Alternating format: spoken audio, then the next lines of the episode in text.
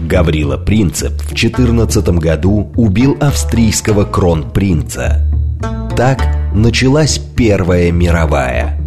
Делом принципа стало освобождение Балкан от оккупации, актуальное и сегодня. Дело принципа. Авторская программа политолога Олега Бондаренко о современных Балканах и Европе. Дело, Дело принципа. Программа предназначена для лиц старше 16 лет. Добрый вечер, уважаемые радиослушатели. С вами я, Олег Бондаренко. Это программа «Дело принципа», совместный продукт радиостанции «Говорит Москва» и портала «Балканист». А, сегодня мы с вами будем говорить о состоявшихся в прошедшее воскресенье выборах на Балканах.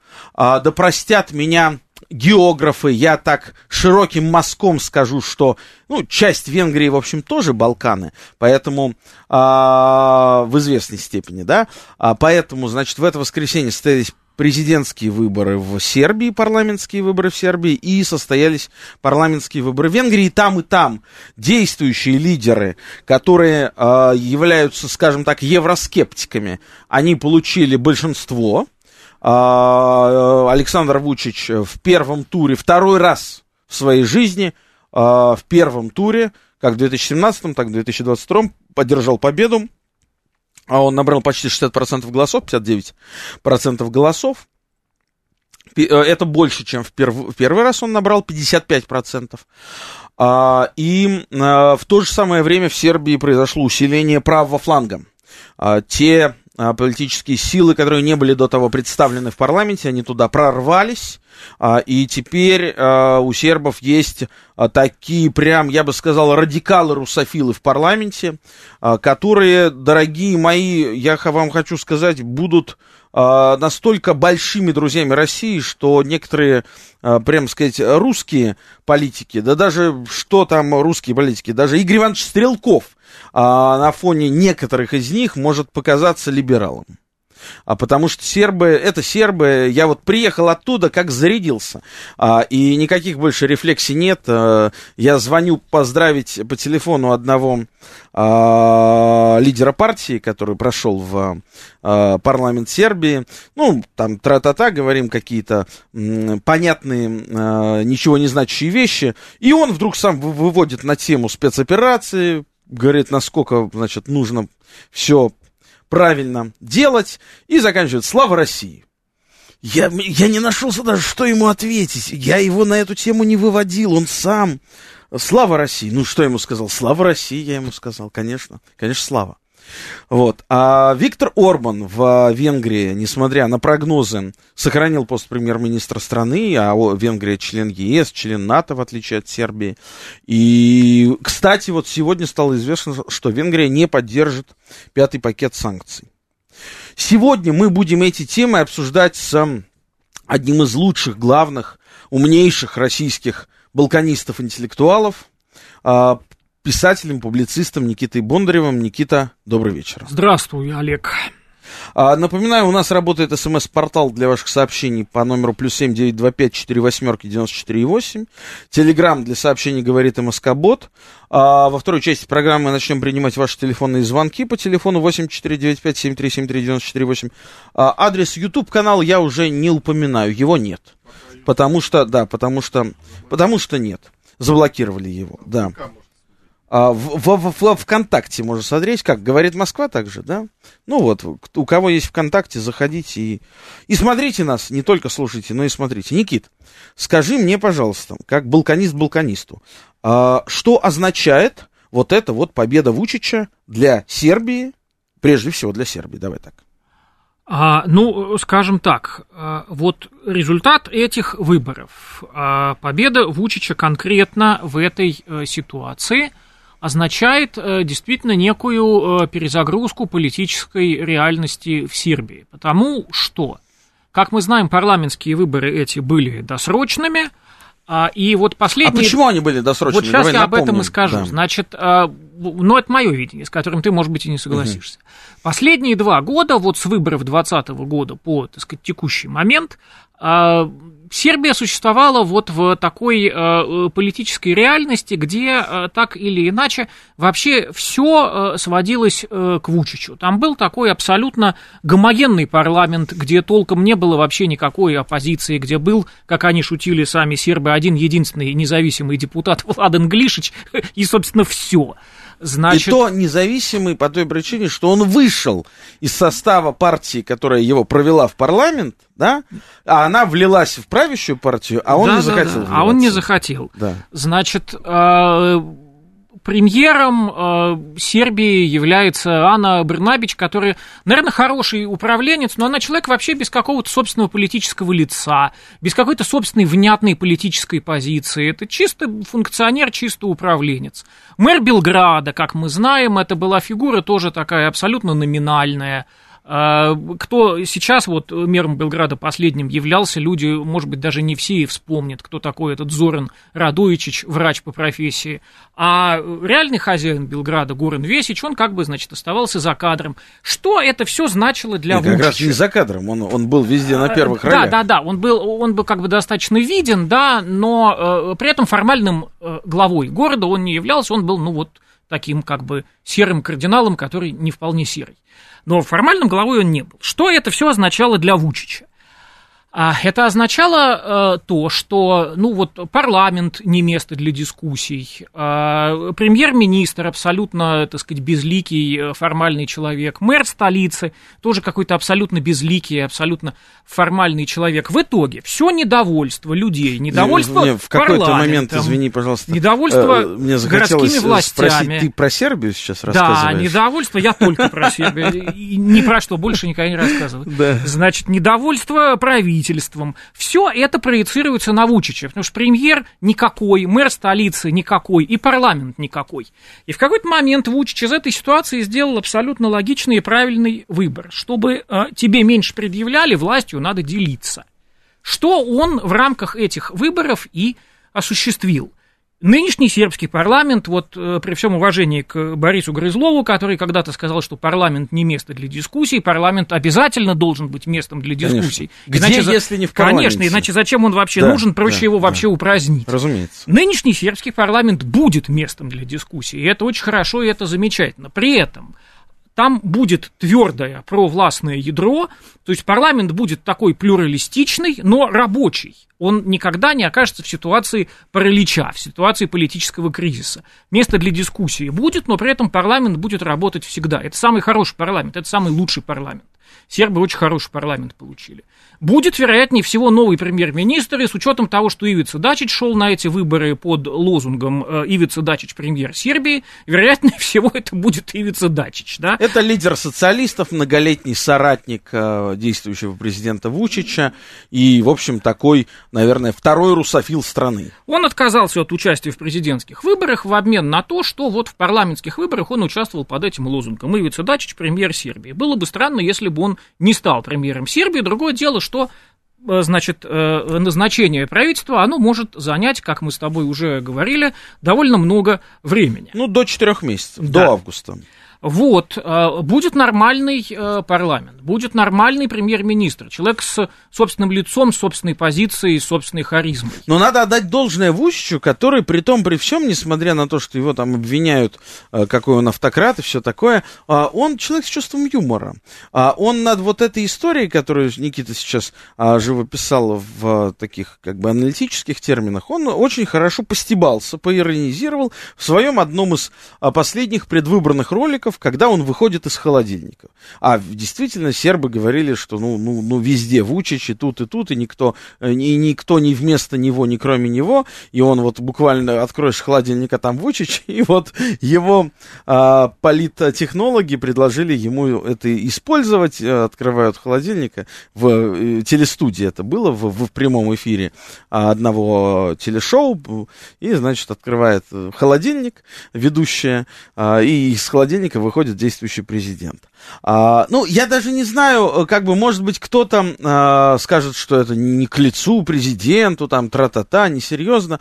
Ну, я так не считаю. Я считаю, что к лицу президенту, как любому политику, а, любые действия и жесты, которые могут быть а, могут привлекать к нему внимание, могут э, как-то э, вызывать какую-то реакцию у публики, э, особенно, конечно, положительную реакцию. Так что, так что это прекрасный политический ход, предвыборный ход. Я буду, э, ты знаешь, я скажу прямо. А я вот буду ждать момента, когда у нас в России в результате политических дебатов президент выйдет из холодильника. Почему нет? Ну, э, скажем прямо, что вот эта фишка, значит, с президентом, выходящим из холодильника, она позаимствована у английской комик-труппы Монти Пайтон, у которых это было там еще в э, конце 70-х, но позаимствована к месту, использована хорошо, потому что э, его тоже всем запомнившиеся ролики из предыдущих предвыборных кампаний, они были как-то не очень. Когда на него ругалась библиотекарша в школе на взрослого Вучича, называя его «малыш Алик», ну, это оставляло очень странное впечатление. Было было очевидно, что он хочет понравиться пенсионерам, э, и, и, наверное, понравился, но для всех остальных это выглядело странно. Вот здесь как бы все очень, кстати, очень уместно, мне тоже очень нравится этот ролик. Хорошо, дальше. Что означает его безоговорочная победа? А чтобы вы просто понимали, дорогие наши радиослушатели, а, в Сербии а, обычно выборы в один тур не проходят. Да, ну, как, в общем-то, в большинстве европейских стран. Да? Выборы президента это всегда два тура как правило, два тура, потому что всегда есть некий действующий лидер и некий его главный оппонент, который за один тур не могут, а, так сказать, набрать должного количества голосов, поэтому возникает второй тур. Если мы говорим про Сербию, ну, так происходит во Франции, вот сейчас во Франции будет первый тур президентских выборов 24 апреля. Понятно уже, что Эммануэль Макрон не выиграет, конечно, естественно, да и никто бы не выиграл выборы во Франции в первом туре. А в Сербии выборы проходили в два тура обычно, и во втором туре э, победитель получал э, мандат президента буквально с разницей в несколько процентов. Да? Последние годы, где-то с 2000 по 2012, соответственно, эта разница составляла где-то 2-3%, не более того.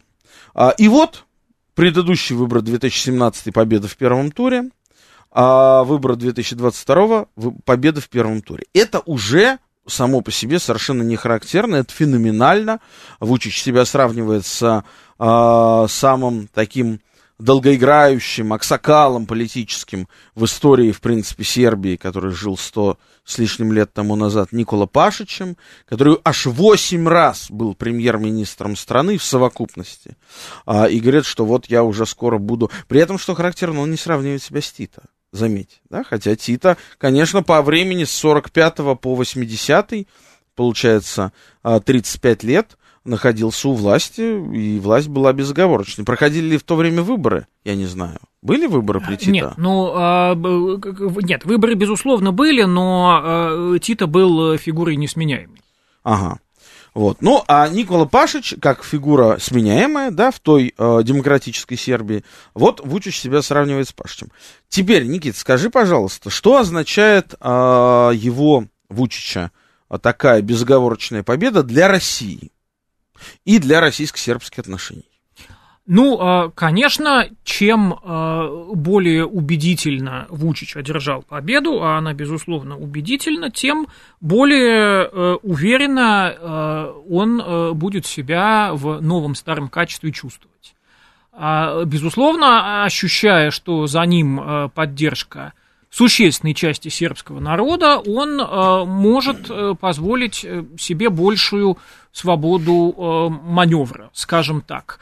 А насчет того, там, кто поддержал, ну, вот на выборы вышло что-то около 60% э, человек. Да. да? Мы обсуждали с тобой, что явка могла 58. бы быть и, и больше, если бы не... В этот день очень плохая очень погода была. Погода. Я был в Сербии, да, было не... До того, после того была нормальная даже теплая погода, а в этот день и снег шел, и, и такой снегодождь, и ветер был страшно холодно. Ну, в общем, вот, 58% вышло на выборы, 59% 10% за него проголосовало. То есть, если, так сказать, э, округлять в сторону уменьшения, ну, это половина от половины получается. Четверть населения Сербии. Ну, Мне кажется, что думаю, ну, чуть, чуть больше, больше да, четверти, треть. конечно. Да. Чуть, ну, ну, окей, между четвертью и третью, но все-таки не треть.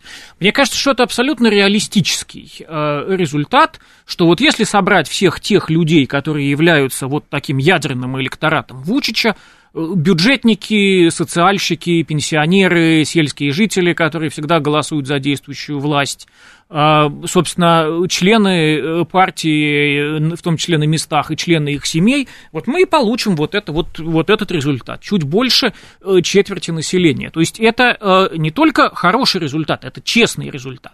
Наверняка сейчас оппозиция обнародует, собственно, уже начала обнародовать какие-то материалы о злоупотреблениях на местах, но человек есть человек, да, натура человеческая такая, что люди иной раз хотят выслужиться даже в ситуации, когда в этом прямой необходимости нету.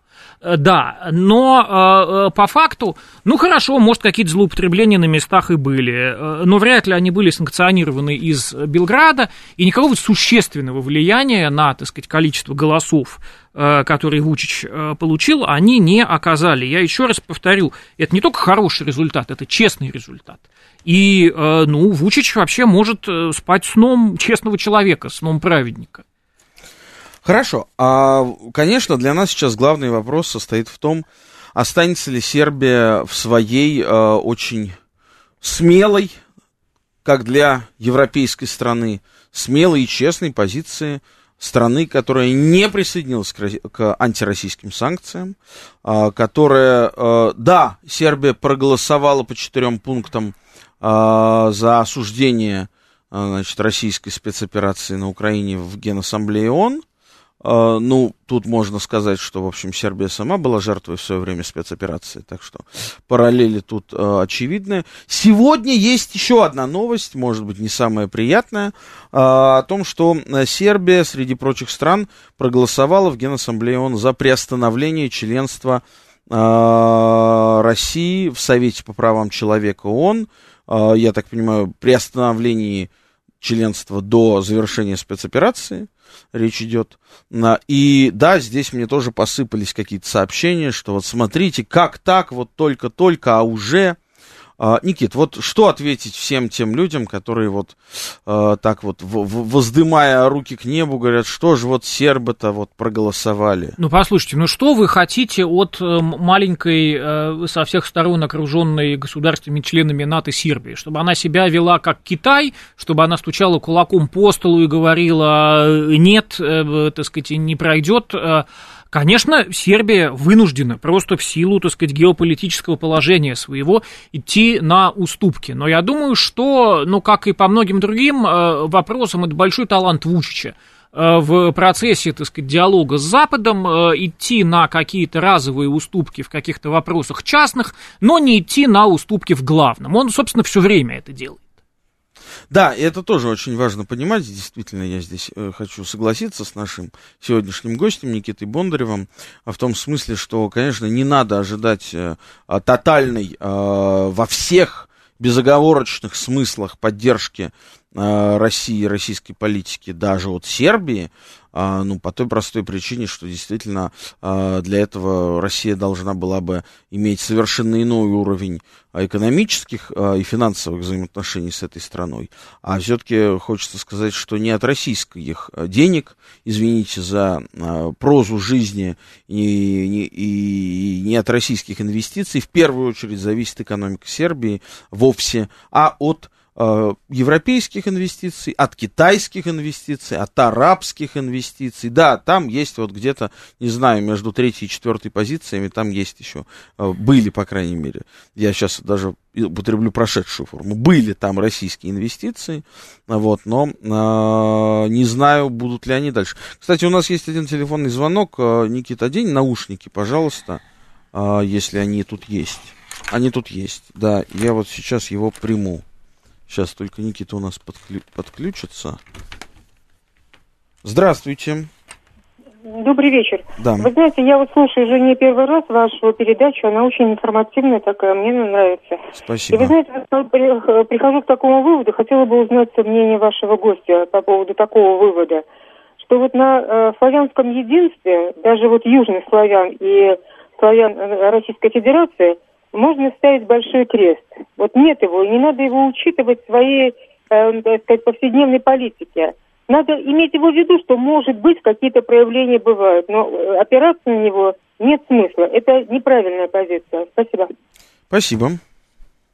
Ну, собственно, я даже не знаю, что сказать. Славянское единство, вот как в, в, в таком славянофильском, панславистском его э, понимании, вот в тех терминах, э, в каких об этом рассуждали в XIX веке, его, конечно, нет и никогда не было. Это все время была, так сказать, некая мечта там русских славянофилов, чешских панславистов, но в реальной действительности его никогда не было есть конкретные совпадения геополитических и геоэкономических интересов конкретной Сербии и конкретной России. Есть э, традиционно существующая в Сербии э, симпатии к России, которая э, вообще никак на самом деле с текущей политической ситуацией не связана. Это передается просто из поколения в поколение. Там, от деда к внуку Россия и так далее. Снится. И так далее. Россия снится, как говорил персонаж одного фильма сербского. Да, я в России не был, я русского языка не знаю, но мне Россия каждую ночь снится. То есть есть вот это. С одной стороны, традиционное сербское русофильство, не славянофильство, а именно русофильство. С другой стороны, есть совпадение, так сказать, экономических, политических интересов Сербии и России. И вот на этом мы стоим. А с третьей стороны, одинаковые проблемы, одинаковые враги. Конечно, что тоже да. объединяет. Кстати, Никит, коль скоро мы заговорили про славянофильство, я тут э, в Сербии в прошлом году столкнулся впервые с такой концепцией, тебе наверняка знакомой, что на самом-то деле было как минимум две прямо противоборствующих концепции. С одной стороны славянофильство, с другой стороны как раз панславизма. А чем они отличались? Как мне об этом рассказали некоторые а, такие ученые сербы, скажем так. А, понятно, в чем стояла российская концепция славянофильства, как бы и все наши славянофилы Аксакова там и так далее об этом писали, да, что есть а, вот Россия как центр славянского мира, как Третий Рим, э, и, соответственно, все славяне, а наши братья и так далее, и так далее. А, это было в свое время основано на сопротивлении Османской империи, и, собственно, все славянофильство, да, потому что задача была освободить славян а, из-под иго Османской империи. А с другой стороны, была венская, австрийская концепция панславизма, а, которая исходила прямо из противоположного, и которая должна была, была призвана объединить славян Центральной и Восточной Европы против Москвы, ну, тогда против Санкт-Петербурга, да, против России. И, в общем-то, если уж на то пошло сегодня, на сегодняшний день, вот эта вторая концепция панславистская, уже давно переставшая быть венской, она, мне кажется, конечно, значительно более успешно оказалась, опять же, за исключением Сербии. Как ну, ты, там ты, ты, ты, ты в чем ты прав, в чем ты нет. Значит, э, у чешских панславистов не, не, не венское, а именно, значит, пражское направление – были взгляды сложные, нет у нас сейчас времени в эти детали вдаваться, а то, о чем говоришь ты, это концепция Адама Черторийского, который был, так сказать, российским министром иностранных дел одно время, потом со всеми переругался, уехал в эмиграцию во Францию, там, значит, в парижском отеле «Ламбер» собрал вокруг себя некое количество людей, настроенных панславистски и антироссийски, и они совместно выработали вот эту концепцию. Сербия, как первая из славянских государств, получившая там частичную независимость от Османской империи, должна сначала помочь освободиться всем остальным славянским подданным Османской империи, потом славянским подданным Австрийской империи. Ясно, что такие планы в Вене не могли вынашиваться, они вынашивались в другом месте. А потом совместно освободившиеся славяне ударят по России и помогут а, освободить поляков. Вот это, угу. значит, э, финальный этап освобождения славянских народов Европы, вот в такой как бы русофобской, э, значит, варианте таком. Но это никакая не Вена, это Черторийский в Париже. Но это было, Очень да. интересно.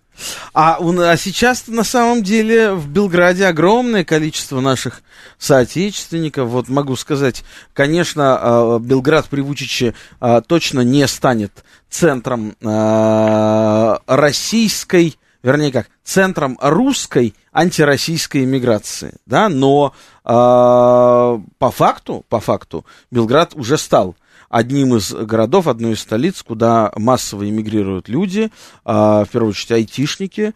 А, мне рассказали э, источники, заслуживающие уважения, что за прошедший месяц от 10 до 20 тысяч представителей, э, представителей этой профессии э, уехала жить и работать в Белграде. Весь офис Microsoft, например, уехал и теперь находится в Белграде. Но я когда прилетел в Белград и вышел из отеля э, в первый же день, э, встретил случайно на улице первого попавшегося человека. Это был один очень известный московский либеральный журналист, э, депутат. А вот кто это был, я вам расскажу после выпуска новостей. Оставайтесь с нами. Дело принципа. Авторская программа политолога Олега Бондаренко о современных Балканах и Европе. Дело, дело принципа. Продолжаем наш эфир с Никитой Бондаревым, профессором, писателем, публицистом. А, я остановился на очень такой интересной теме, теме иммиграции. Вот написал в московском комсомольце тут статью на эту тему, называется «В Сербии бум русской иммиграции». И она как-то замечательно выстрелила, ее там все начали цитировать а активно э, во всяких э, телеграм-каналах, и не только. Очень много уже, кто ее прочитал, и вы можете тоже это сделать на сайте МК. А, и я там вот описывал эту историю, когда выхожу из отеля, и мне навстречу идет, ну, в эфире, ладно, я скажу, я об этом не написал в газете, в эфире можно. Идет мне Илья Азар, такой известный либеральный журналист, мы с ним хорошо знакомы. Когда-то я а, работал советником у губернатора Севастополя Сергея Ивановича Меняйла и организовывал для него интервью разные всякие. И вот э, в том числе Илья Азар к нему приезжал, а Сергей Иванович человек многословный, сейчас нынешний глава Северной Осетии. Вот, и он, э, помню, что Азар мне рассказывал, что, говорит, это было самое длинное интервью в моей жизни, оно длилось пять часов. Вот. Но не суть. Суть в том, что э, да, он э, московский муниципальный депутат, э, там журналист запрещенных ныне изданий иностранных агентов, признанных иностранными агентами. И вот он, он рассказывал, как он там приехал в Бишкек, из Бишкека в Стамбул, из Стамбула в Белград и, в общем, уже снова куда-то уехал. И таких на самом деле журналистов там много я понимаю, что, может быть, кому-то хочется, чтобы все они куда-то девались. Вот нам сейчас рассказывают, как Дмитрия Муратова там что-то плеснули в глаза. Конечно, это отвратительно. Это отвратительно, и да, и в стране идет спецоперация, но но давайте все-таки оставаться людьми и, и давайте с уважением относиться к другому мнению, даже если оно там может кому-то не нравится или кто-то считает недостаточно его патриотичным.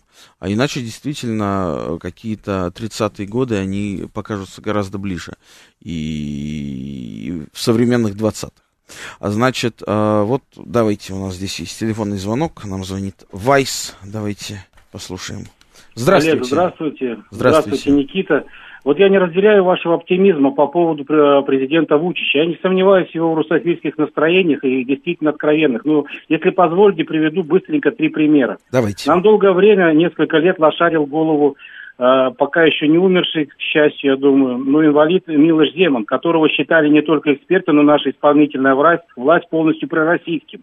Но на самом деле там власть имели даже несмотря на парламентское большинство. Ну да, это вы про Чехию, против... про Чехию говорите. Да, про да. Чехию. И бог, да. Э, антироссийские такие примеры, да. как Богуслав Соботка, про американский миллиардер Андрей Бабич. Ну хорошо, да, да, понятно. Про, про Милоша Земана... полностью... Да, я понимаю сейчас позицию Орбана, который тоже завязан на, на российской энергетике, но, по крайней мере, там его парламентское большинство вместе с ним имеет реальную власть, в отличие от Каталинова, который является президентом и полностью за, за, заточен по образованию да, и на Польшу, и на Францию. Ваш... А вот по поводу Вучича я ага. хотел бы спросить Никиту. Да. Вы говорите, что он может сменить кабинет министров э, вместе с премьером.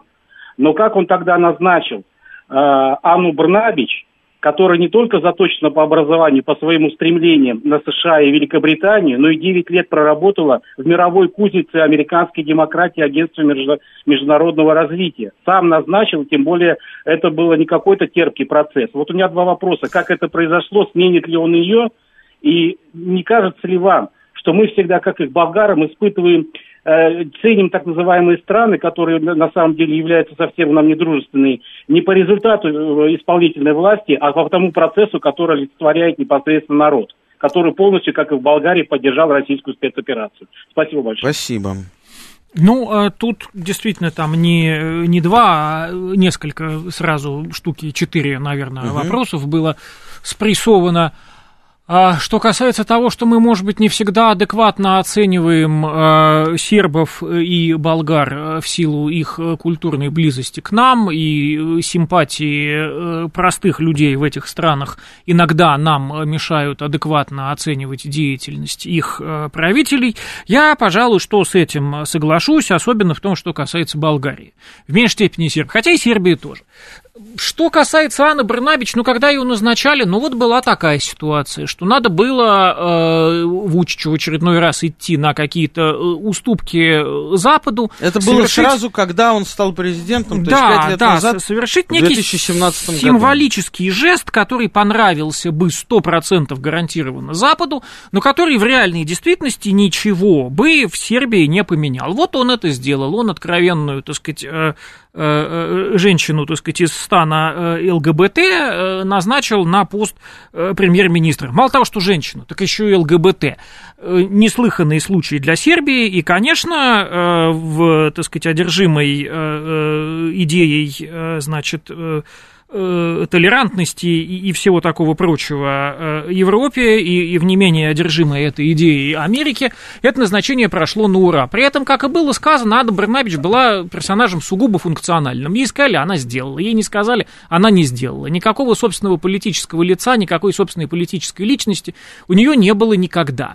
Именно потому, что сейчас ситуация изменилась. Именно потому, что сейчас э, президенту Сербии нужно крепкое плечо в лице э, премьер-министра, обладающего собственными политическими взглядами, собственным политическим лицом, собственной харизмой и определенным уровнем популярности среди народа. Именно поэтому Э, следующим премьером Сербии с вероятностью 99,9% станет матерый русофил, более русофильский русофил, чем даже сам Вучич, Ивица Дачич, который Марии Захаровой пел «Калинку-малинку» и, так сказать, много еще... А она танцевала. А она танцевала под его «Калинку» и, так сказать, много еще всяких русофильских э, жестов и в личном качестве, и в политическом качестве э, совершал. Вот, так что, э, как и было Насчет сказано... Милоша Земана я хочу тоже, Никита, чтобы мы... Ты будешь отвечать? Нет, ну про Земана уж, пожалуйста, ты. а, по поводу Земана, смотрите, а, ну, во-первых, действительно, не надо а, мешать э, круглое с красным и чехов с сербами. Это совершенно разные народы, совершенно разная история, совершенно разные отношения. Какие бы симпатии к той советской России Милош Земан в силу своих, в общем, очень а, седых лет не питал бы, а эти симпатии к практике, особенно нынешней практике, имели очень случайное отношение. А, да, он заявил, что он э, сожалеет о том, что был таким большим другом России русофилом. Мы это слышали. Но не надо это параллелить, пожалуйста, с Александром Вучичем и Сербией, потому что, как уже абсолютно правильно сказал Никита Бондарев, э, помимо всего прочего, помимо искреннего русофильства Вучича и того, что он сам э, говорит практически без акцента на русском языке, который он выучил, став президентом, хочу это подчеркнуть, и того, что его дети закончили русскую школу при посольстве э, России в Белграде, дети президента, назовите мне еще одного президента в мире, чьи дети закончили русскую школу при посольстве России. А, и помимо всего этого, а, действительно очень важным фактором остается та колоссальная поддержка а, простых людей, а, поэтому, ну, а Вучич это все-таки президент-демократ. Он не будет действовать против своего народа. И если а, абсолютное большинство сербов целиком полностью поддерживают Россию, это значит, что Александр Вучич будет, помимо того, что он сам русофил, он будет следовать мнению большинства своих людей. А у Милоша Земана, простите, не то, что не большинство, там я вообще не знаю, сколько процентов могло бы поддержать сейчас Россию в Чехии. А мне вообще периодически казалось, что а, это ошибка, что поляков считают самым, самым большим народом русофобом в Восточной Европе. Чехи могут легко выиграть эту пальму первенства у поляков. Легко. А, ну, это мое субъективное мнение по, по я немножечко работал в Восточной Европе, поэтому у меня вот есть свой субъективный взгляд на все это. А, Ну что ж, продолжим нашу дискуссию по поводу э, дальнейшей политики. Э, помимо всего прочего, понимаете, здесь, э, уважаемые наши радиослушатели, я э, так понимаю, что э, это ваш никнейм, Вайс или ваша фамилия, я не знаю, как вас зовут. Я вам хочу сказать, что э, здесь же никто не говорит, а, я периодически сталкиваюсь с такими телефонными звонками, вот там, мы, не надо так думать, что нас там целиком полностью все поддерживают. Ну, во-первых, давайте действительно как-то будем немножко по-другому на это смотреть. А, никто никого просто так за красивые глаза поддерживать не будет. А есть своя а, химия любви, в народе, да, но это народная история. Когда мы говорим о государстве, государство это механизм, это огромная государственная машинерия. А, и в этой государственной машинерии должны быть конкретные понятные интересы, конкретные понятные цели, задачи. Так вот, а, когда мы говорим о Сербии в этой связи, а, то давайте по-другому к этому подойдем. Это единственный сейчас оставшийся в Европе э, союзник России. Это единственная страна, которая не ввела санкции против России в Европе. Это единственная, помимо еще Боснии и Герцеговины по соседству, но она также не ввела санкции по причине того, что частью ее является Республика Сербская. Другая, другая Сербия. И они подчеркну, остались единственной территорией в Европе, которая не ввела санкции против России. А, у них есть э, соглашение о зоне свободной торговли, у Сербии есть с Россией. И, соответственно, сейчас это может быть единственное окошко для бизнеса. В конце концов, самолеты, банально самолеты из Москвы в Европу летают только в Белград. Это самолеты Air Serbia, да, стоят они безумно дорого. Я вот недавно летал. Вот, ну, а, ну, но это, понимаете, что это вот вообще сейчас это практически единственный маршрут. А для огромного количества людей, у которых, э, в общем-то, какие-то могли быть дела, родственники, там, еще чего-то. А, и это надо ценить. Это надо ценить, да, мы не находимся в той ситуации. Тоже вот, кстати, Никит, давай вот о чем поговорим. А, вот что у нас есть еще 13 минут времени. Санкции. Вот многие, когда вся эта история началась, они начали тут же апеллировать к Ирану. Иран, Иран, Иран, Иран. Но Россия это не Иран. Россия гораздо ближе Югославия. И если вообще Россию можно сравнивать, а, нынешнюю Россию под, под влиянием жесточайших антизападных санкций, можно сравнивать с кем бы то ни было, то это будет Югославия 90-х годов. А заканчивая по поводу Вучича, я хочу сказать, я присутствовал в а, его предвыборном штабе в ночь выборов, когда подводили итоги, и он сказал, а, отвечая на вопрос портала «Балканист», а, он сказал, что, а, вы знаете, э, пока я президент, в Сербии будут читать Достоевского, и никто не будет запрещать этого великого русского писателя. Пока я президент, никто не будет отменять а, концерты Чайковского. А, пока я президент, мы будем развивать отношения во всех сферах с Россией. Вот, вот вам. А дальше делайте выводы сами. Да? А, по поводу санкций, а, Никит, значит, вот Югославия. Давай напомним, под какими санкциями и как долго была Югославия, и почему это может быть нам сейчас актуально. Ну как, значит, э, с теми или иными э, моментами там относительных поблажек, но по большому счету санкции там придержались все 90-е годы. Вот с с э, самого начала 90-х, там, с 93-го года, э, и вот, ну, фактически по натовской бомбардировке Белграда. С некоторыми моментами относительных послаблений. В какой-то момент там Джукановичу удалось Черногорию, которая еще была в составе, значит, э, союзного с Сербией государства, немножко ИТФА санкций вывести. Там как-то вот эти санкции не были такими уж тотальными, они были плавающими, но по большому счету не будет э, ошибкой сказать, что все 90-е годы э, Сербия была под санкциями. И, конечно, это было чрезвычайно тяжело. То есть где-то 10 лет. Да, да? для Сербии, потому что, с одной стороны, вся экономика Сербии была заточена еще на большую Югославию, которая развалилась. А Сербия ни в каком смысле не могла существовать как э, экономическая автаркия, авторкия, то есть самодостаточное с экономической точки зрения государство.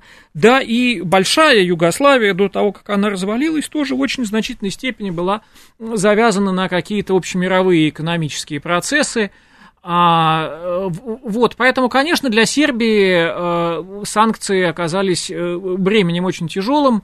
Э, Сербия с огромным трудом э, справлялась. Э, я, собственно, жил в то время, в начале 90-х, в Сербии, я все это видел.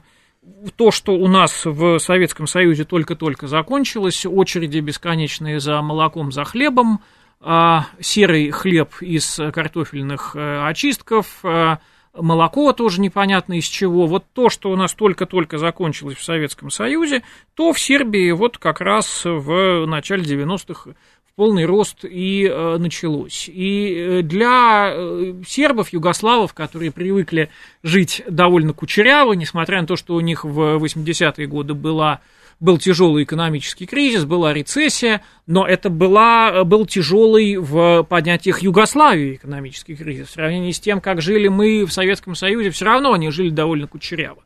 Опять же, они могли даже тогда, даже в те годы свободно перемещаться по миру. Получил загранпаспорт, куда хочешь, туда едешь. Сербские гастарбайтеры работали по всей Европе. Привозили так или иначе в страну, даже когда кризис там был, деньги, продукты и все такое прочее. То есть даже в 80-е годы они свой этот кризис пережили достаточно легко. И вдруг в 90-е действительно весь мир э, для них закрывается, экономика их абсолютно не э, приспособлена к функционированию в режиме э, автаркии, и это была катастрофа, конечно, катастрофа. Не дай бог, конечно, никому пережить то, что пережили в 90-е годы сербы. В нашем случае, конечно, страна наша побольше, побогаче, другое дело, что, конечно, экономика наша была все эти годы организована тоже с большим а, прицелом именно на сотрудничество с Западом и или Востоком, а не на использование наших собственных национальных ресурсов. Нам сейчас придется, конечно, выстраивать какие-то новые экономические схемы с задействованием ресурсов наших собственных, и это потребует довольно много времени. Это там за месяц-два не делается. Ну хорошо, а, тем не менее, какие выводы из вот этих вот санкций, а, через которые прошла Югославия, мы можем сделать? Ну, прежде всего, давай начнем с простого. Сейчас все задаются вопросом, как надолго и это все у нас? Но этого не может сказать никто. Что можно сказать точно? Санкции, даже если они вводятся, принимаются пакетом, они никогда не будут отменены также пакетом. Раз приняли, раз отменили. Нет, дорогие товарищи, вот их ввести можно пакетно.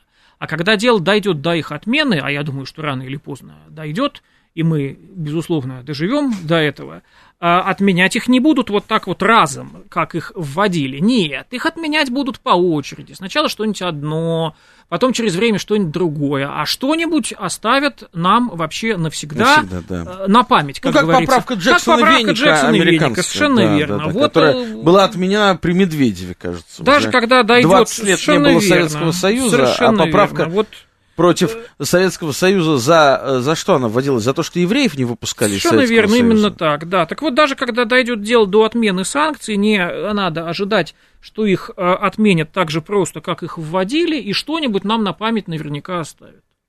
Ну, вот еще раз хочу обратить на это внимание. Югославия жила под санкциями 10 лет, да? Ну, не жила, а выживала, знаешь. Выживала да, давай называть. Или там, там были какие-то перерывы? До, после Дейтона не было санкций. А, да, там действительно были моменты, когда там санкции временно приостанавливались. Интересная ситуация была с Черногорией, когда, как я и сказал, Джуканович в какой-то момент ему удалось Черногорию вывести из-под большей части этих санкций, угу. хотя это было единое э, э, государство Сербия и Черногория, ну, третья Югославия, так называемая в итоге, что породили эти санкции? Ну, вот режим Джукановича в значительной степени породили эти самые санкции. Угу. То есть вот на контрабанде э, сигаретами, чулками и какими-то значительно более неприятными вещами. Контрабанда, конечно, под санкциями процветает.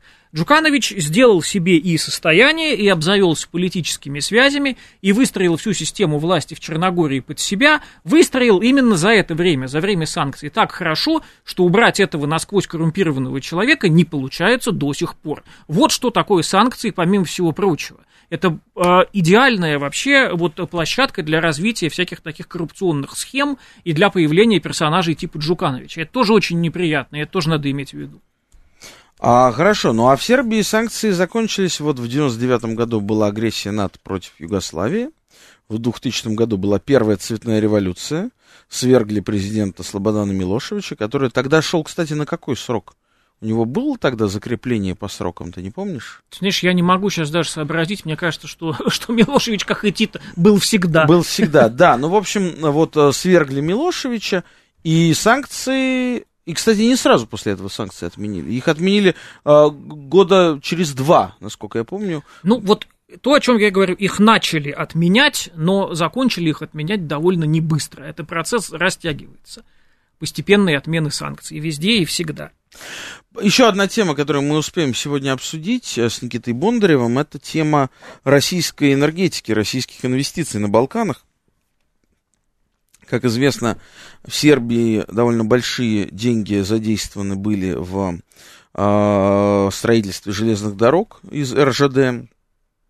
Там э, главная ключевая энергетическая компания страны, нефтяная индустрия Сербии, принадлежит на 57% «Газпром» нефти. А, ну и, в общем, э, до недавнего времени вообще не было ни одной крупной российской компании, которая бы не была представлена в Белграде.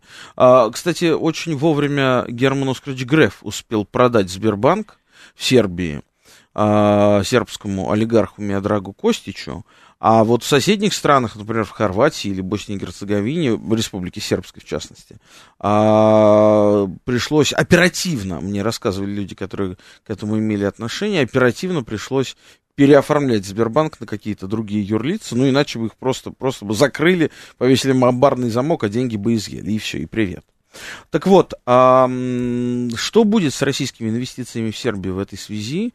И вот есть одна конкретная история – до 15 мая Еврокомиссия а, объявила ультиматум Хорватии, а, что если Хорватия до 15, ну то есть что до 15 мая Хорватия должна прекратить поставлять нефть нефтяной индустрии Сербии. Это, кстати, первый и пока единственный, насколько я знаю, пример применения санкций против России в отношении нероссийских компаний – но, тем не менее, это компания, которая на 57% принадлежит «Газпром» нефти. Нефтяная индустрия Сербии, по факту того, что она принадлежит большей частью а, российской государственной компании, соответственно, против нее распространяются также санкции. Есть, конечно, варианты решения этого вопроса. А, сейчас он обсуждается. Вероятно, это будет доверительное управление вот этими самыми 7% из 57 для того, чтобы а, формально у «Газпром» нефти больше не было контрольного пакета акций. Это сможет вывести ее из-под действия санкций. Потому что в противном случае, извините, встанет главная энергетическая компания Сербии просто она перестанет работать. У, в Сербии нет необходимого количества нефти, не добывается, в принципе. Эту нефть нужно откуда-то поставлять, кроме как по нефтепроводу из Хорватии, насколько я понимаю, там просто даже неоткуда эту нефть поставить, поэтому придется что-то делать. А в этой связи, Никит, какие могут быть прогнозы? Ну, а какие могут быть прогнозы? Конечно, так сказать, российскому бизнесу в Сербии придется очень тяжело. А, вот, а, ты совершенно справедливо а, отметил, что какие-то лазейки есть. В случае нефтяной индустрии Сербии, да, придется им вот создавать какого-то такого изиц председателя фунта, которому передоверивать эти 7%, в которые, так сказать, вот уперлась эта ситуация, да, надо избавиться от этих 7%, чтобы не попадать под санкции. Ну, я думаю, что в данном конкретном случае как-то выкрутятся. Вот, а в целом, конечно, для э, российского экономического присутствия в Сербии тоже наступают времена очень непростые, тяжелые времена наступают. Но, с другой стороны, во всем есть свои плюсы, да, подчеркну, Сербия это единственная страна, которая одновременно имеет режим свободной торговли с Евросоюзом и режим свободной торговли с Россией. И этот режим не будет никуда деваться, соответственно, все те европейские предприятия, которые захотят продолжить торговать с Россией, они смогут это сделать через Сербию. А, я не берусь утверждать, как будет себя чувствовать РЖД в Сербии а, по поводу железных дорог, насколько я знаю, никаких санкций нет. А, не знаю, будут ли, но вот как третий, каждый третий вагон э, в Сербии ездил, э, вагон РЖД, так я думаю, и будут ездить. Другое дело, что действительно эти же вагоны не чисто российские, это тоже надо понимать, что это все такая смешанная солянка, при этом сборная большей частью, конечно, из каких-то западных, я так понимаю, стран. А, чем из России. Ну, поживем увидим. Поживем увидим. В любом случае, подчеркну, Сербия остается и зафиксировала, что на ближайшие пять лет Сербия останется главным союзником России, единственным союзником России в Европе, который не вводит санкции против нашей страны, о чем сказал президент Вучич. У нас сегодня был в гостях Никита Бондарев, писатель, профессор, публицист. А, я Олег Бондаренко. Слушайте нас по четвергам в 9 вечера. Будьте счастливы. Балканы – это интересно.